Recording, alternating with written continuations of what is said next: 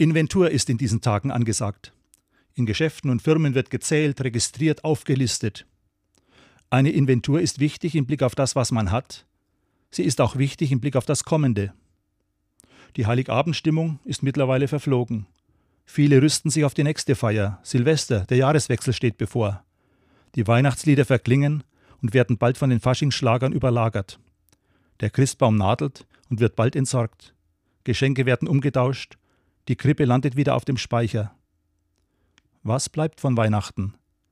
Geht es im gleichen Trott weiter wie bisher? Gilt außer Spesen nichts gewesen? Nun, Nöte, Sorgen und bedrängende Fragen, die gibt es auch nach Weihnachten. Aber die Liebe Gottes hängt nicht an unserer jeweiligen Befindlichkeit.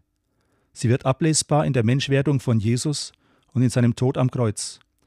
Die Kernfrage bei der Inventur im eigenen Leben lautet: Wie ist meine Beziehung zu diesem Jesus? Darf er der Herr in meinem Lebenshaus sein? Davon hängt viel, ja alles ab, nämlich das ewige Leben.